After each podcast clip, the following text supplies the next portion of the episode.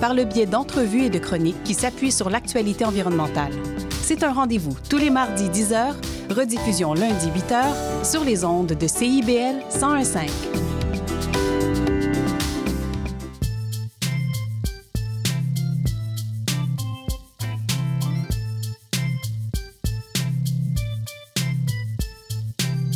CIBL 1015 Montréal. Vivre Montréal, Montréal. Alors, ici c'est IBL. On entre en onde bientôt, bientôt, dans 5 minutes. CIBL 105 au cœur de Montréal. À 28 ans, le doute m'habite encore beaucoup trop. Mais j'ai remarqué que lorsque j'étais dans des communautés ou des groupes portés par une cause, alors à ce moment-là, je, je doutais moins, beaucoup moins en fait. Avant de partir en road trip, je sous-louais une chambre dans la coop d'un de mes amis. Je vivais là-bas avec euh, deux personnes et un chat qu'on appelait Da Vinci. Il y avait Nathan, donc, mon ami, un jeune activiste, et Dimitri Roussopoulos, un autre activiste, mais quadragénaire cette fois-ci. Nathan, je l'avais euh, rencontré grâce à la radio, il y a à peu près un an, alors que je faisais des chroniques euh, dans les Aurores Montréal sur CIBL. Et la réalisatrice de l'émission de l'époque, Caroline, m'avait parlé d'un quartier à découvrir. Milton Park, elle me dit. Tu vas triper. Bon, je vous fais l'histoire courte, mais en gros. Dans les années 60, Milton Park, c'était un quartier assez populaire qu'on surnommait Ghetto McGill parce qu'il longeait le quartier euh, de l'université. En soi, c'est un quartier euh, assez euh, bourgeois, comme les vieilles universités anglaises savent le faire. Puis à cette époque, le quartier avait son destin scellé.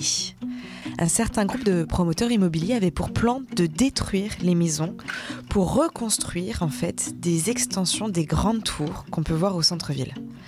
Mais tu sais, c'est con parce qu'il y a vraiment de belles architectures dans ce quartier-là. La plupart des maisons, euh, elles ont été construites dans un style victorien. Mais ça, ils s'en foutent, les promoteurs immobiliers. En tout cas, le quartier n'a pas dit son dernier mot et rentre en résistance quand euh, une personne apprend ce qui se passe et décide de passer le mot au reste de la population. À cette époque-là, la mobilisation citoyenne est menée par Dimitri Roussopoulos, donc mon colocataire. En tout cas, il faut, comprendre que ça a pris quand même huit années de lutte euh, avant que les habitants de Milton Park reprennent le contrôle du quartier. Le plan des investisseurs immobiliers devait se passer en trois phases et ils ont quand même réussi à faire la phase 1, c'est-à-dire euh, détruire un groupe de maisons pour en reconstruire un amas de grosses tours. Et aujourd'hui, vous pouvez, euh, vous pouvez admirer ce travail. Il est super reconnaissable parce que une de ces façades, c'est le grand bâtiment Air Transat. C'est marrant parce que tu sais, le quartier de Milton Park, c'est quand même un quartier en couleur où il y a du street art dans le quartier. Mais quand tu regardes la tour Air Transat, elle est toute noire, les vitres sont teintées, un peu, tu sais, comme dans le style de Gotham City. Et c'est marrant parce qu'à chaque fois que je passe devant, je peux pas m'empêcher d'imaginer que c'est un peu le Mordor au milieu de la contrée des Hobbits.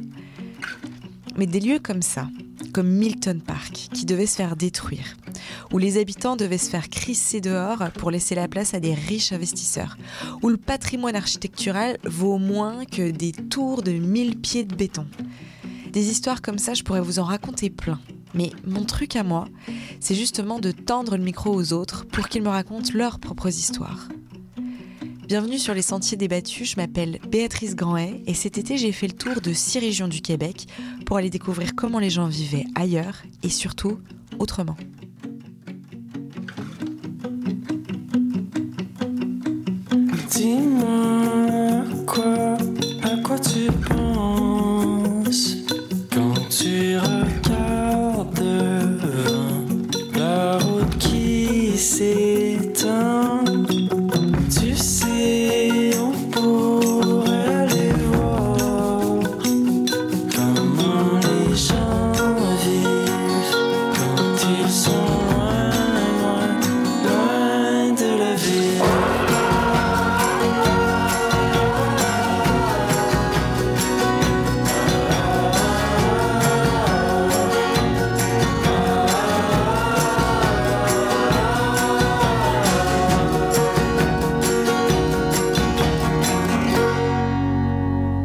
Les sentiers débattus.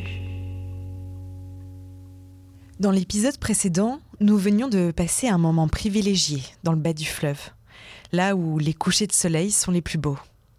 Grâce à l'accueil de Michael Rioux, le célèbre activiste originaire de Trois Pistoles, nous avons eu la chance de découvrir la très mystérieuse île aux Basques. Ça a été aussi l'occasion pour euh, Michael de nous partager ses souvenirs de son passage au Récif, le fameux collectif anarchiste qui a ouvert ses portes en 2015. Puis il y a eu aussi Ileana, une ancienne habitante du Récif, qui est partie au moment de la naissance de son fils. On a aussi entendu Soma, la colloque actuelle de Ileana, qui nous partageait son projet de vie en collectivité où chacun aura sa petite maison dans une forêt de 44 acres. Et pour finir, on a été reçu par Catherine de la Couverte. Autour d'un café, elle nous a parlé de la coopérative de construction qu'elle a cofondée à Rimouski, de la jeunesse du projet et de sa vision pour les cinq ans à venir. Aujourd'hui, nous sommes le 17 septembre et ce matin, c'est au Bic que je me suis réveillée.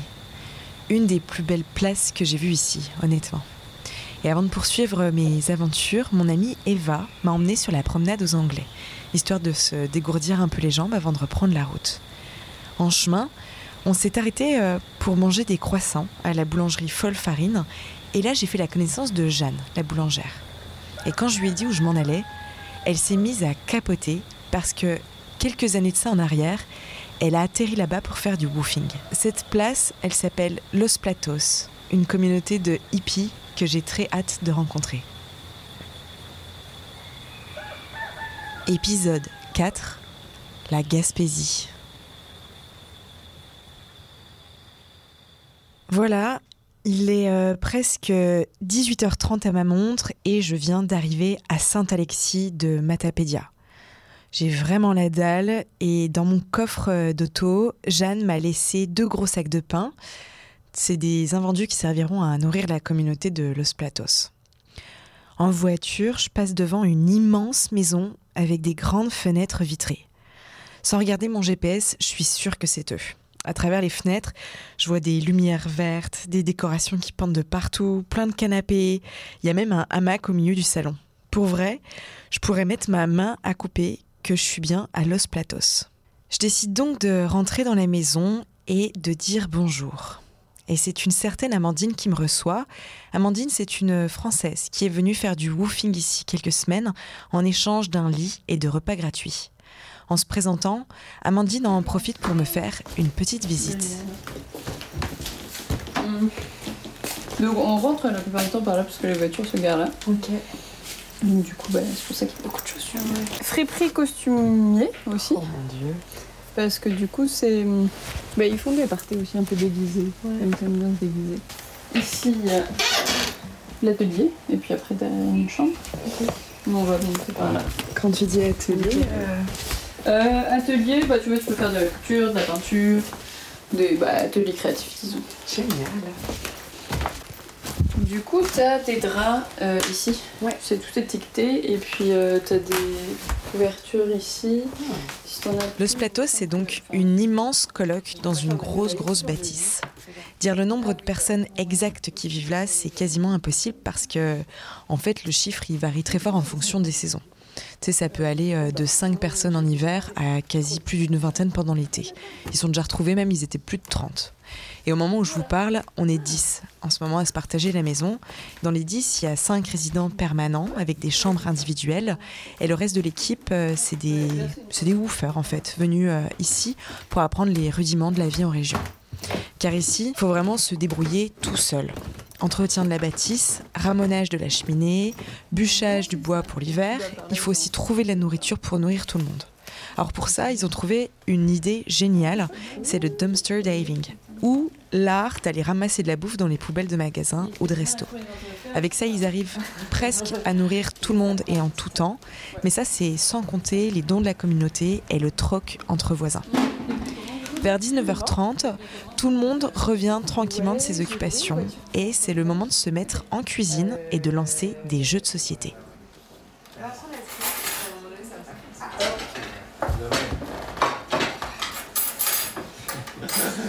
Moi, je suis un salaud, je prends la cible direct. J'ai une hein. Donc on, on garde le même ordre. Hein. Eric, Ah. Ico, On Béa. tourne Ah, ça serait dommage de tourner de côté parce que j'ai 600 points.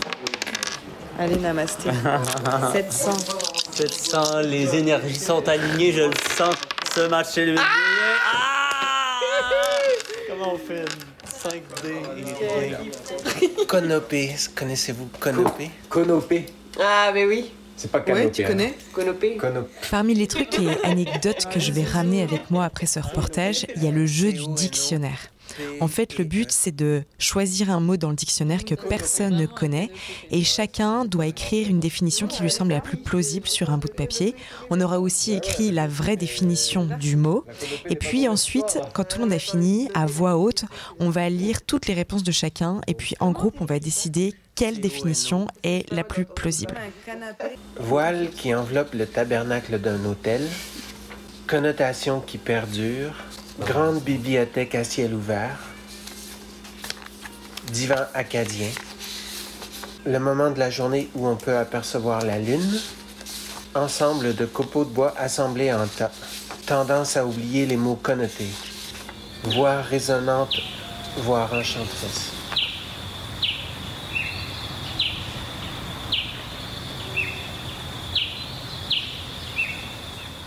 La plupart du monde ici vient clairement d'ailleurs. On entend beaucoup de Français être belges, surtout parmi les bouffeurs. Mais ça a l'air qu'il y en a quand même un de la gang qui viendrait de Saint-Alexis de Matapédia. J'ai su parce que ce matin, quand il allait prendre le café chez ses parents, il s'est pas éternisé plus de deux heures. Et cette personne, c'est Nico. En jasant avec lui, il m'apprend beaucoup de choses sur la place parce qu'il a presque grandi ici. Donc Saint-Alexis de Matapédia, c'est 500 personnes qui vivent là, mais depuis quelques années, tous les commerces ont mis la clé sous la porte. Le seul commerce qui reste encore ouvert à date, c'est euh, le dépanneur au bout de la rue. Nico m'apprend aussi que Los Platos avait racheté l'ancien magasin général pour quelques milliers de dollars seulement. Mais malgré ça, ici, il y a quand même euh, une association de village qui s'est mobilisée. Quand euh, la pompe à essence devait fermer, ils se sont mobilisés pour qu'elle continue de profiter aux habitants. En fait, le, le monsieur qui a acheté le bâtiment, qui, avait essayé de relancer une épicerie euh, avant de fermer quelques mois plus tard, ben lui, il est encore propriétaire, je crois. Puis je, je crois qu'il loue les locaux à bon prix à un petit organisme qui, lui, veut faire la transformation. Puis moi, la première chose dont j'ai entendu parler, c'est de la transformation de viande d'orignal. Il avait engagé un boucher. J'avais des, des colocs qui allaient là euh, aider le boucher, puis faire l'emballage, tout ça, parce que dans le temps de la chasse, euh, dans le temps de la chasse, par ici, il y a comme une pénurie de bouchers, là. Ça a commencé comme ça, puis dans la dernière année, il s'est mis à avoir des petits marchés avec euh, des producteurs locaux, petits fruits, et, euh, un producteur d'érable, un producteur de camerise, une herboriste, il y a un boulanger, ce qui est comme une grande richesse d'avoir un boulanger artisanal qui fait vraiment du bon pain. Sachant que Nico a sa famille pas très loin et qui connaît bien la région, j'ai eu envie de lui demander comment sa vie avait changé depuis qu'il était arrivé à Los Platos. J'ai toujours vécu avec une certaine dépression. Je me faisais pas à manger, je sortais pas beaucoup, je faisais que travailler. Je suis pas toujours super optimiste parce que j'ai encore du mal à être optimiste. Mais je suis vraiment content d'être là, d'avoir trouvé ma place, en tout cas de me sentir si bien chez moi là. D'avoir euh, brisé dans le fond le, le cercle euh, de solitude dans lequel j'étais plongé. J'évitais tout ce qui est euh, contacts euh, sociaux parce que c'était difficile pour moi. Et puis, quand tu as une, une genre de phobie sociale, une anxiété sociale, le fait d'éviter, ça continue d'entretenir ta, ta peur, ta phobie. Et puis, c'est vraiment un cercle vicieux. Ici, euh, ça m'a vraiment beaucoup aidé, là, puis euh, je serai euh, éternellement reconnaissant à m'avoir pris comme compagnon pour cette aventure-là. Là. Eve, dont parle Nico, c'est la personne sans qui ce projet n'aurait jamais existé. Son arrivée dans la région correspond au moment du Covid et comme beaucoup de citadins qui ont tenté de fuir les villes à ce moment-là, elle décide de s'en venir en Gaspésie. Je travaillais comme guide avant ça. Puis pendant la COVID, c'était pas vraiment la mode, le tourisme international, puis être à l'aéroport, puis tout ça. Fait que j'avais perdu tous mes contrats de job. Puis je voulais retourner dans le domaine de l'agriculture. Fait que là, je cherchais des choses à faire. Le monde m'a envoyé une annonce de recherche de woofing pour continuer à faire des paniers bio, faire euh, marché, puis s'approvisionner en légumes pour leur restaurant. Puis ils avaient comme anticipé la COVID comme une grosse crise alimentaire dans le coin de Gaspésie parce que c'est les statistiques étaient comme un peu alarmantes puis euh, puis comme les régions éloignées, on s'entend que c'est elles qui sont les plus touchées par ce genre de crise-là. Fait que là, le monde a vraiment pris ça au sérieux en mode genre, il faut vraiment qu'on se donne la mission de nourrir le monde ici. Fait que là, la, la gang, ils se sont comme assis en mode genre, oh, je pense qu'on a l'opportunité de voir plus loin que juste la saison de maraîchage. Fait que parmi ces, toutes ces candidatures-là, on devrait peut-être faire le choix de comme genre sélectionner du monde qui ferait la job, mais aussi qui aurait comme un potentiel à comme venir s'installer dans la région puis développer des projets avec nous autres. Et le pari est réussi. Pendant toute la période du Covid, Eve travaille comme maraîchère pour la fameuse auberge qu'il a prise en woofing. Et des amis à elle finissent même par la rejoindre. De cette période, Eve parle même d'un énorme réseau de solidarité qui finit par se mettre en place. Et de ce réseau de solidarité naît des idées et des projets de communauté. Los Platos est un de ses enfants. Après avoir partagé une roulotte, ils étaient quatre à ce moment-là, ils ont fini par louer une maison un peu plus tard. Là, ils étaient neuf. Et puis, au moment où la période du Covid finit par se tasser, la moitié de la gang rentre en ville, à Montréal pour la plupart, et l'autre moitié reste dans la région de Matapédia. Et là, en fait, ils se font proposer de louer un vieil hôtel, mais l'hôtel est juste immense. Euh, un, un immense hôtel pour quatre personnes, c'est dingue. Mais c'est là que l'aventure pour Los Platos commence. Chacun a comme apporté comme un peu ce qu'il avait envie de faire et sans trop avoir de, vision de qu'est-ce qu'on était en train de faire, tu sais. Puis assez rapidement, Sam puis moi, on était comme genre, on a le goût d'accueillir des workaway, tu sais. On connaît ça, puis c'est tellement cool. On n'a pas grand-chose à leur faire faire, mais juste, on a tellement de chambres puis d'espace que ça se trouve, eux autres ont des idées sur quoi faire. Fait qu'on les accueille dessus. Fait comme, ah, yes, cool. Fait que là, il a commencé à avoir des workaway qui ont commencé à venir chez nous. Puis de fil en aiguille, de la visite, des amis d'amis, des voyageurs, du monde du village qui nous référait. On a commencé à organiser aussi comme des événements. C'était tellement grand. On avait comme une immense pièce qui était comme l'ancien bar du village, que c'était un hôtel qui faisait bar, bar de danseuses puis bar de chansonniers. Quand je quitte la gang de Saint-Alexis, c'est le gros rush des pommes. Toute la journée, ils sont dedans. Cueillette, transformation, recettes improvisées.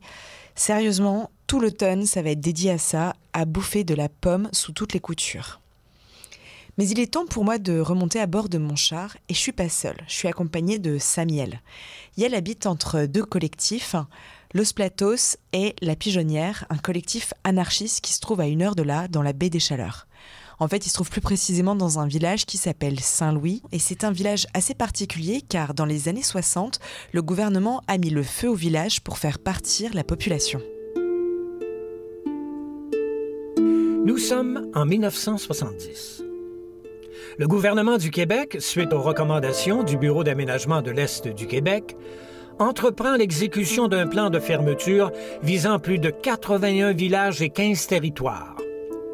L'objectif est de relocaliser les populations dites marginales dans les territoires jugés non viables et de favoriser le développement économique des zones urbaines. Déjà, en 1969, l'Office de développement de l'Est du Québec avait fermé 11 villages en Gaspésie c'est le sort qu'a connu le vieux Saint-Louis, à Carleton-sur-Mer. En 1974, ce sont donc des plantations d'épinettes qui vont remplacer la population de plus de 1000 habitants. Mais depuis les années 2000, le village fantôme renaît de ses cendres. De nouvelles personnes ont commencé à s'installer ici et aujourd'hui, il serait même plus d'une quarantaine à vivre ici en été. Mais vivre ici, c'est aussi faire le choix de mener une vie complètement alternative. Le 25 septembre, à l'occasion d'un anniversaire de quelqu'un de la communauté, j'ai fait la rencontre de Marie-France et de Geneviève. Installées là depuis plus d'une dizaine d'années chacune, elles m'ont partagé quelques-unes de leurs réalités. On n'est pas dans la même réalité. Elle, elle a hydro, moi, j'ai pas hydro, là, euh, moi, je suis avec des panneaux solaires, je suis à un kilomètre à l'intérieur d'une terre où j'ai même pas d'eau courante, là. J'ai un poêle à bois. J'ai un poêle à, au propane pour l'été. Euh, j'ai une éolienne qui n'est pas branchée encore. Qui va compenser pour les mois où il n'y a pas de soleil? Mais là, elle n'est pas branchée encore. Euh, j'ai pas d'eau courante. J'ai une pompe à l'extérieur de la maison où ce que tu vas pomper l'eau sur une petite pompe puis, puis tu remplis des chaudières. Euh, on a une pompe de bateau dans un bac où ce qu'on met de l'eau chaude pour la douche. Mais on a des tuyaux qui sortent de la maison pour aller dans un genre de réservoir pour des eaux usées, qu'on récupère, parce que nous autres, on récupère tout. On fait de, du compostage, on récupère même nos excréments, qu'on met dans les champs pour les animaux. Fait qu'on récupère tout ce qu'on peut. C'est comme ça qu'on vit. C'est comme ça, on, on voulait s'en aller par en arrière. Moi, je suis née à Montréal. Fait que je suis pas née de même. Tout, j'avais jamais planté une tomate avant d'arriver en Gaspésie. non, pas moi. Euh, j'ai décidé de devenir autosuffisante parce que j'ai compris, j'ai 62 ans, mais à 29 ans, j'ai compris que la planète s'en allait dans un mur. Fait que je me suis dit, il faut que je m'organise. J'ai aucune connaissance, mais il faut que je m'organise. Donc, à 33 ans, j'étais rendue en Gaspésie, puis là, je cherchais un moyen de trouver de l'information pour pouvoir être autosuffisante le plus possible, puis de vivre en autarcie le plus possible, parce que je savais que ça pèterait. On a tout fait ça. Tout le monde ici senti qu'il y a quelque chose de grave ou de majeur euh, qui allait shifter. Puis on s'est préparé d'avance pour faire face à ce changement-là. C'est vrai qu'ici, l'autonomie, c'est un grand sujet. En même temps, les gens n'ont pas trop le choix en fait. Euh, vivre dans un village fantôme, ça veut dire être privé des services de base, des services de commodité. Imaginez-vous l'hiver venu, il n'y a aucun service de déneigement ici. Pas moyen de se rendre à l'épicerie, même l'épicerie la plus proche. Pendant mon séjour à Saint-Louis, j'ai été invitée à passer quelques jours dans un collectif anarchiste.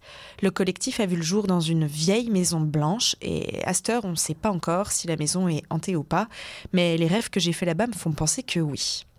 Son nom, il est simple à retenir, c'est la pigeonnière. Et vous aurez peut-être fait le lien direct, mais il fait référence aux pigeons voyageurs porteurs de messages. Et c'est exactement ce qu'ils font ici. En plus d'essayer de vivre en autonomie, la gang de la pigeonnière fait le pont entre l'information anarchiste de tout le Québec au reste de la Gaspésie. À l'heure où je vous parle, c'est cinq personnes qui habitent ici. Il y a Dorothée, mon amie que j'ai rencontrée à Tadoussac au moment des funérailles d'André. Je vous invite à aller écouter l'épisode 2 si vous voulez vous rafraîchir la mémoire. Il y a aussi Samuel, qui vit aussi à Los Platos, euh, Léandre, Marianne et Cam. Et sans plus attendre, je vous propose d'entrer au cœur de cette Maison Blanche par une petite visite guidée offerte par nos hôtes. Alors, je vais faire un petit tour de la pigeonnière. Donc, on a, on Pépine ici, avec Margarine, deux des, des pitous. Donc on est vraiment dans la salle à manger cuisine. Ici, il y a le salon. Puis ici, ben, c'est tout. euh, on essaie de faire euh, transformer, faire des canages et tout pour, euh, pour pouvoir manger les trucs du jardin cet hiver. Mais il y a une partie de ça que ça vient de nos récoltes, l'autre partie ça vient des légumes de, de la ferme du Trécarré, là, la coopérative qui est comme euh, juste un peu plus loin, là, un kilomètre d'ici à peu près. Puis on prend un panier semaine avec eux autres. Puis des fois on leur fait des plus grosses commandes, sais, comme là, nous mettons nos cocombes n'ont pas fonctionné, fait qu'on leur a pris plein de cocombes pour, euh, pour faire des cornichons, des trucs comme ça. là. Ouais. Fait que même la transfo. Puis là, dernièrement, il y avait. euh, ben, la semaine passée, je pense, c'est ça? Il y a comme 5 litres de miel qui a été pris dans la ruche. Puis là, Léandre est en train de. régler de tout ça. nettoyer les nourrisseurs. Euh, parce que dans le fond, ici, il faut les euh, nourrir à l'automne puis au printemps. Vu que euh, ben, les abeilles, ça vient d'Europe, puis les hivers sont un peu moins rudes qu'ici. là. Ici, on a le salon avec toute la ribambelle de zine un petit peu partout. Là. Ah oui. Sur de zines militants. La bibliothèque avec le piano, sortes de livres aussi. Donc tout ça, c'est ce que vous recevez ou c'est des choses que vous avez ramenées avec vous? Je pense que c'est les deux. Comme moi, je suis, je suis nouvelle quand même. Fait que je peux pas dire exactement d'où ils viennent, mais je pense que c'est vraiment des zines qui ont été ramassées au fil du temps. Par... Il y en avait une partie qui traînait déjà ici, dans des, genre dans des piles. Puis euh, sinon, euh, ben, la plupart des collectifs au Québec, en tout cas, ils ont, ils ont comme une pile de zines qui traînent quelque part, là, plus ou moins pêle-mêle.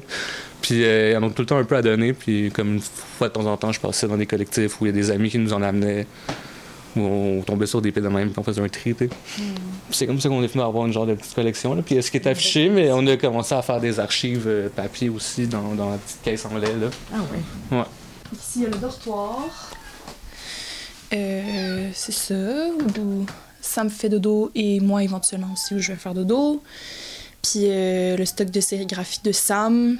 Ben, dans le fond, euh, c'est ici qu'on fait les trucs d'impression. Fait que quatre fois par année, la pigeonnière, on fait un envoi postal de zines puis de matériel militant, soit qu'on reçoit de Montréal, soit qu'on crée à un moment donné, qu'on va recevoir aussi de la, de la Gaspésie, euh, on l'espère. Puis c'est ça. Fait que dans le fond, ici, on met euh, des envois postaux. La- le dernier qu'on a fait, on a aussi euh, envoyé des patchs qu'on avait sérigraphiés.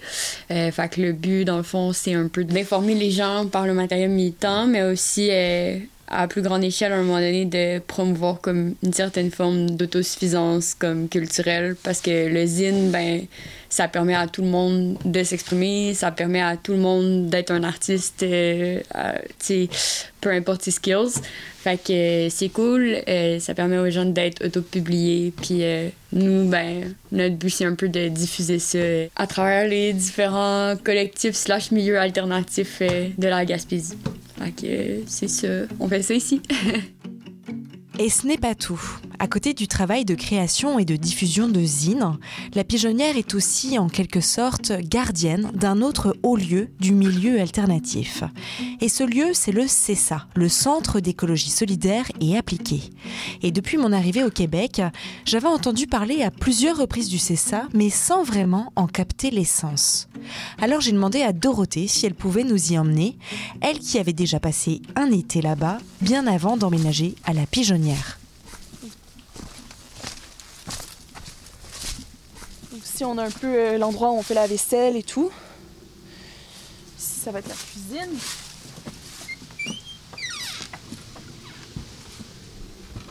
Ben, en fait, c'est un campement autogéré. Donc, c'est un campement qui est ouvert euh, ben, à tous. En fait, on peut venir euh, ici et participer au projet. En fait, c'est vraiment les gens qui euh, habitent le CESA qui décident un peu de ce qui se passe. Tu sais, il y a, il y a des années, il y a eu des jardins. À un certain moment, il y a eu des poules. Il y a une année qui avait le, le projet de faire un tipi. Il y a le Earthship aussi. Donc, il y a toutes sortes de choses. Il y a un atelier qui est disponible, une cuisine semi-extérieure et tout. C'est quoi l'atelier? Ben, il est juste, juste ici. Ah, il y a l'électricité. Ouais, c'est ça. Donc, euh, toutes sortes d'outils qui sont accessibles si, euh, ben, s'il y a des idées de projet. Je sais qu'une année, il y avait des gens qui avaient travaillé pour faire une laveuse qui fonctionnait quand on pédalait le vélo. Ah ouais? Ça faisait tourner la laveuse. Donc, c'est ça, en fait. Euh, il y a toutes sortes d'outils qui sont à disposition, toutes sortes de choses. euh, Ouais, si jamais il y en a qui ont des âmes créatives, qui ont envie de, de construire des trucs, ben, c'est possible ici à l'atelier. Ouais, après, c'est sûr que reste que le terrain, genre l'électricité, tout ça, whatever, il faut quand même payer un minimal. Fait que, tu sais, oui, tu, tu peux laisser genre des sous, hein, comme, met- mettons, monétairement parlé, euh, pour le CESA, puis ça va être réinvesti dans les projets et tout. Mais sinon, euh, c'est vraiment dans ton temps, tu sais, de faire vivre le CESA.